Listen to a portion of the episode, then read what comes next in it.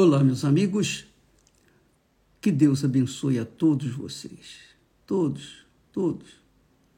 Tanto aqueles que são nossos amigos, aqueles que são nossos irmãos na fé, aqueles que são os nossos, digamos assim, adversários, e é também aqueles que nos odeiam.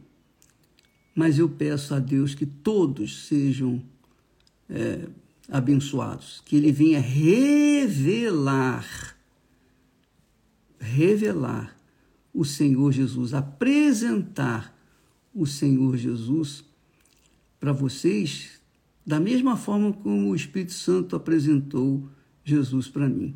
Foi ele quem me revelou Jesus. Foi ele que me mostrou, que iluminou o meu entendimento para ver, entender, compreender que só o Senhor Jesus Cristo pode salvar a nossa alma por toda a eternidade. Isso é questão de fé. Mas é uma fé que vem de Deus. A fé, a fé sobrenatural vem de Deus. Mas existe a fé natural. A natural, a fé natural é que a gente vê na natureza. Se você plantar arroz, você vai colher arroz. Se você planta banana, você vai colher banana. Se você trabalha, você ganha. Se você não trabalha, você não ganha. Então é assim. A fé natural você usa de forma natural e você crê. É ou não é? Você tem certeza. Você tem certeza. Só que ele é natural e não dá muito fundamento. Porque a fé natural, por exemplo, casamento, você tem fé que vai dar certo. Aí casa com aquela pessoa que você amava ou ama. Aí o que, que acontece? Quando você vai criar galinha juntos, como diz o ditado popular, cria galinha junto que você vai conhecer quem é o seu vizinho. E a mesma coisa o casamento. Quando você começa a criar galinha junto, junto com o seu marido ou a sua esposa, aí você vai descobrir quem verdadeiramente é aquela criatura. Então, nessa fé natural de que vai ser feliz porque vai casar, nem sempre dá certo. Algumas coisas dão certo porque é, é uma fé natural. Você sabe que se plantar arroz, você vai colher arroz. Mas também depende. Você tem que plantar no lugar certo. se você plantar no lugar errado, não vai dar arroz, vai dar capim. Bem, essa é a fé natural. Agora, a fé sobrenatural, essa, ah, minha amiga e meu amigo, essa vem do Espírito Santo o Espírito Santo é sobrenatural. Então, é o Espírito Santo quem nos dá a fé sobrenatural. Por isso, a gente tem batido na tecla: receba o Espírito Santo, lute, priorize o Espírito Santo. O Espírito Santo é o reino de Deus e a justiça de Deus.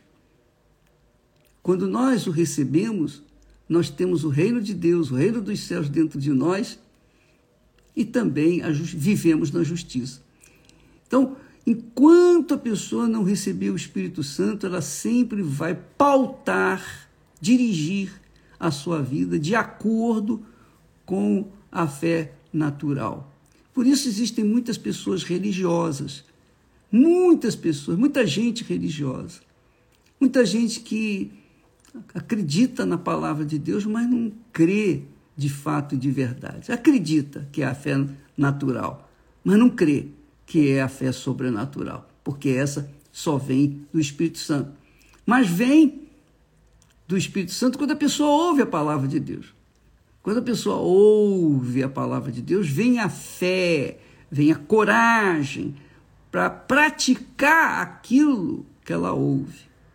Se ela não tem coragem para praticar aquilo que a palavra de Deus ensina, é porque a sua fé ainda está pautada sobre o que é natural. Aí não funciona. Como eu disse essa semana passada, se você tem uma fé de qualidade, que é a fé sobrenatural, você vai ter uma vida sobrenatural, você vai ter uma vida de qualidade.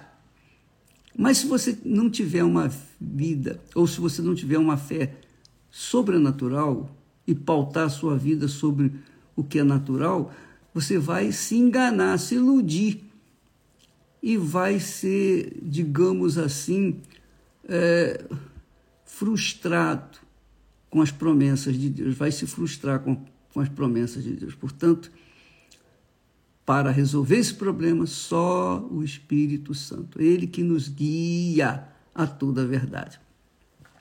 Jesus disse isso quando falou: Quem crê em mim, quem crê em mim. Mas Tiago diz que até os demônios creem em Deus, mas não deixam de ser demônios. Mas Jesus não está falando dessa crença nele de acordo com a crença que os demônios têm. Ele está falando de uma crença prática. Prática, não tem nada a ver com sentimento. Eu sinto que creio em Deus. Não, não é isso. Quem crê em mim, como diz a Igreja Universal do Reino de Deus? Não, nada disso. Ele diz assim: quem crê em mim, como diz a Escritura, o que está escrito, o que está escrito está determinado. Então, por conta disso, quando a pessoa lança, mergulha sua vida na obediência à Escritura Sagrada, é porque ela crê. Então, se ela crê dessa forma, de acordo com a palavra de Deus, Jesus promete rios de água viva correrão do seu ventre. é o Espírito Santo. Que coisa gloriosa, que maravilha. Aleluia. A maior riqueza de um ser humano, do ser humano, é essa esse rio de água viva, rios de água viva, que é o Espírito Santo. É a maior riqueza nos céus, na terra. É a maior riqueza. Se você soubesse disso, você, você não existe riqueza maior nos céus e na terra do que você ter o Espírito Santo, receber o Espírito Santo. Porque aí sim você passa a entender a palavra de Deus, você passa a viver pela fé, você tem poder para vencer as suas dúvidas, seus medos, tribulações e desafios. Por quê? porque você tem o espírito da eternidade dentro de você. É isso aí.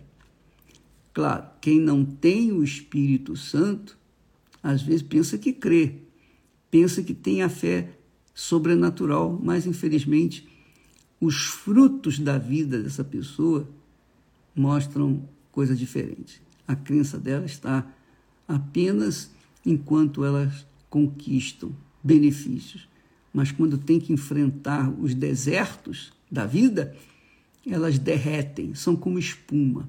A fé dessas pessoas é como uma espuma que acaba se desfazendo. Amanhã vamos falar mais a esse respeito. Deus abençoe a todos vocês em nome do Senhor Jesus. Graças a Deus. Amém.